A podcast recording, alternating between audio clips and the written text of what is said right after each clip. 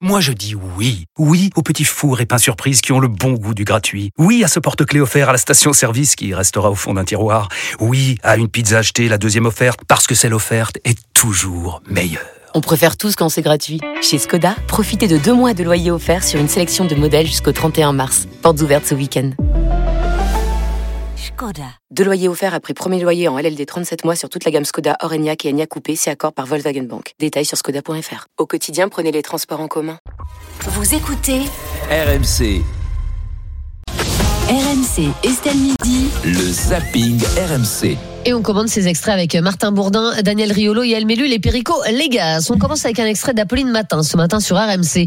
Comprenez-vous encore la colère des agriculteurs alors que le gouvernement euh, leur a fait de nombreuses concessions Les agriculteurs continuent de manifester un peu partout en France. C'était le cas tout ce matin à Paris et en Ile-de-France où des euh, tracteurs ont bloqué des routes. Mais certains Français ne supportent plus ces manifestations. À l'image de Jérôme, auditeur RMC, qui s'est retrouvé bloqué ce matin autour de Paris. Je les ai jamais soutenus, Apolline. Ça tient en trois phrases. Euh, moi, je suis commercial, donc je donc je suis en lien avec les TPE PME, essentiellement en boulangerie, mais comme tout artisan. Je voudrais juste rappeler à ces, à ces, à ces glorieux capricieux que des suicides, des normes, de la concurrence, de la concurrence déloyale, des 16 heures par jour si ce n'est plus, de la paperasse, du travail 7 jours sur 7, etc. Il y en a dans tous les de- de- dans tous ces secteurs d'activité. Le président leur a donné trois semaines. Au bout de sept jours, ils pètent un plan. Mais ils freinent pour qui? Non, franchement, c'est pas les seuls. Il y a plein d'autres secteurs Mais- qui mais traînent, Jérôme, vous pourriez dire comme exact- eux. Il y a vous des pourriez- partout et personne les écoute. Mais Perico, les gars, c'est vrai que la majorité des, des Français soutenaient les agriculteurs, mais là, euh, est-ce que c'est un peu les manifs de trop quoi? C'est vrai qu'on on comprend pas bien qu'il y a encore des blocages. la méthode utilisée est peut-être pas la meilleure, mais ils veulent faire savoir que les concessions qui ont été faites ne sont pas les, con- les concessions essentielles et que les vrais problèmes n'ont pas été résolus. Le gouvernement a a pris des mesures, a fait des avancées pas nulles, mais qui sont pas celles qui déterminent vraiment l'avenir de, la- l'agriculture Ouais. française. Ah, Voilà. Après, Donc- t'as plein de pans de la société pour qui le gouvernement ne fait rien, tu vois. non, mais plein de le secteurs de la société. que le gouvernement réussit à, à détourner le mouvement en faisant une concession sur les écophytos, ce que voulaient les gros céréaliers de la FNSEA.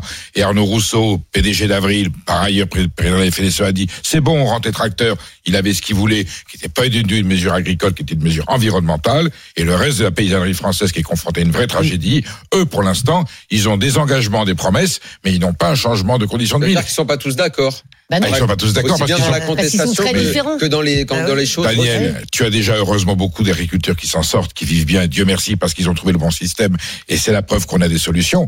Mais tu en as beaucoup qui sont encore tributaires de l'équation grande distribution, agro-industrie et importation de produits interdits en France, qui eux n'ont pas trouvé leur solution pour l'instant. Quatrième loi Egalim, tu rends compte, et on ne sait même pas comment elle va être faite. Jamais un gouvernement n'a avoué son incompétence et son échec politique en disant, oh ben on va faire une quatrième loi, alors que ça fait sept ans qu'ils sont Mais au c'est pouvoir. pas faute euh, d'a- d'a- d'avoir essayé dans le sens où on a nommé des ministres de l'agriculture qui étaient plus ou moins connaisseurs et souvent connaisseurs. Oui. Comment on en arrive à cette situation? Parce que le lobby de la grande Il y a un distribution- moyen pour régler le problème Parce que ou le lobby de la grande distribution a le levier du pouvoir d'achat qui est l'obsession de tout pouvoir politique. Il faut que les prix soient bas et la grande distribution le sait. Ah, c'est elle- pas simple. Ah, c'est Bah pas non, simple. non, c'est pas simple de Alors c'est pas simple. tout le monde C'est pas comprendre. simple.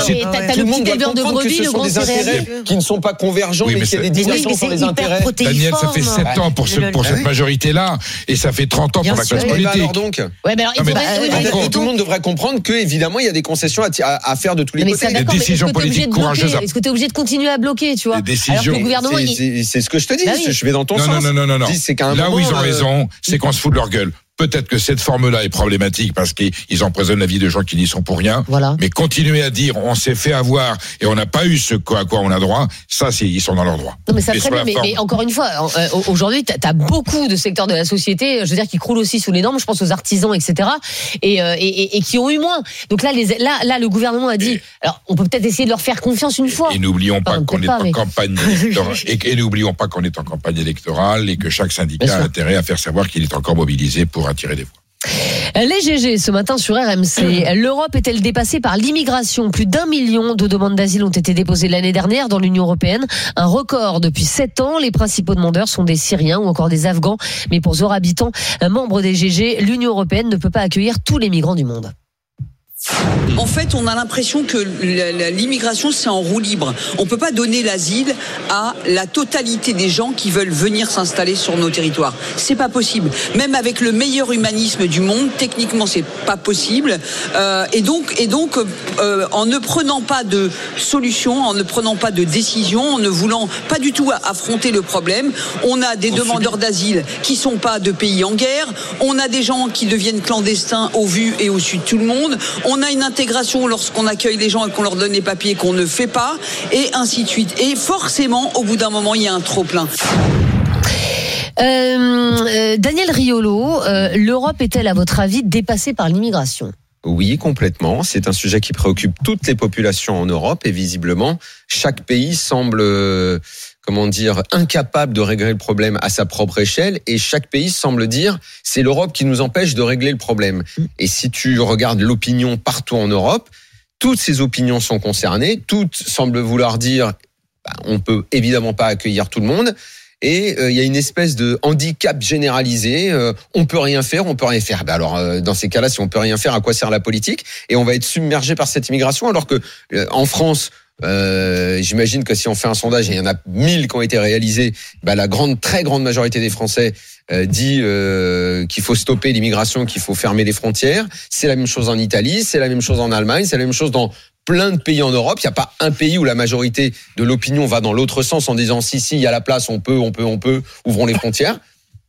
Je, je, je, je, ne comprends pas. Après, je ne comprends ça pas dépend aussi. Si, si, on te dit c'est l'immigration choisie, c'est-à-dire qu'on manque de maçons, est-ce que, est-ce que vous voulez qu'on fasse venir des maçons chose. Là, les, les gens vont te dire oui, tu vois ce que je veux dire. Et ça, c'est évidemment, ça, c'est autre chose. Mais ne serait-ce que quand tu dis ça, ça veut dire que tu as déjà un contrôle.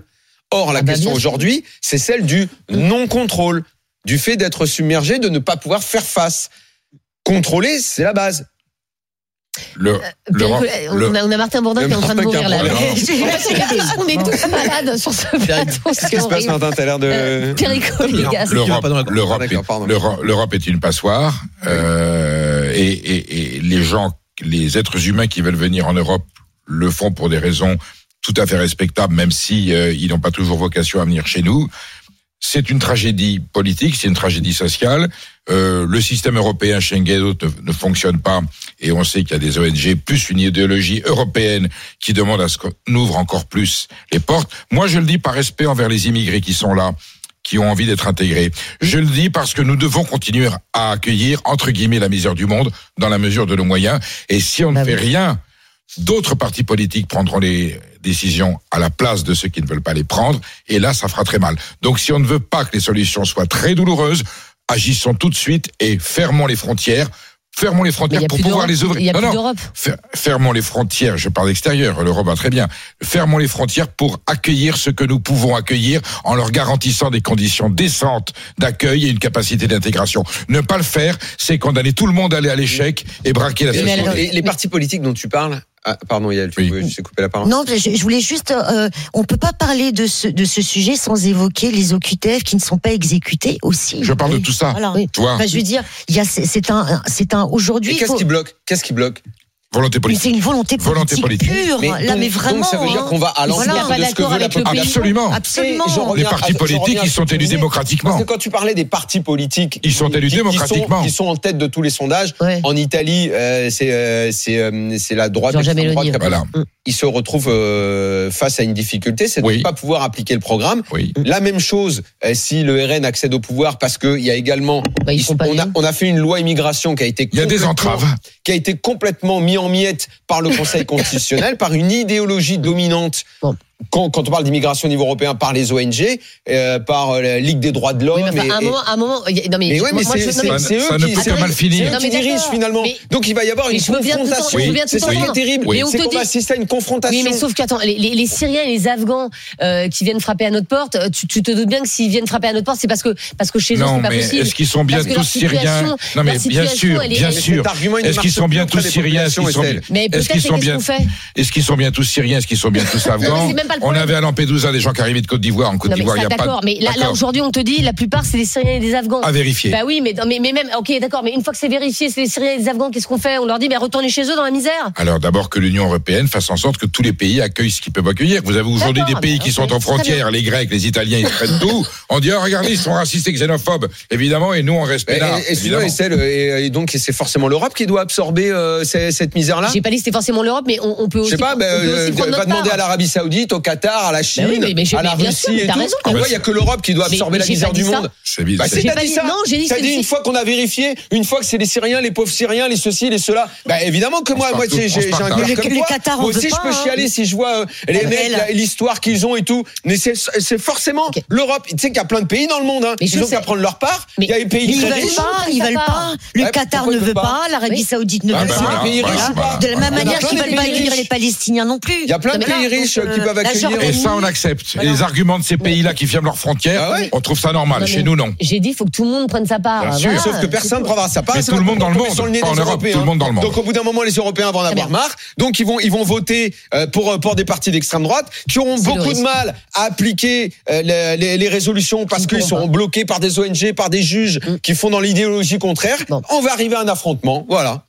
Elle est GG ce matin sur le cherchent, hein. RMC et on va parler de l'affaire Gérard Miller. L'impunité est-elle terminée Depuis quelques semaines, le célèbre psychanalyste fait l'objet d'accusations et de violences sexuelles à l'encontre de plusieurs femmes.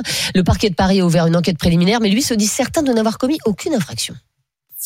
Pour une femme, il fut une époque, et j'espère que cette époque va être révolue dans, euh, et, que- et ça, ça s'est amorcé.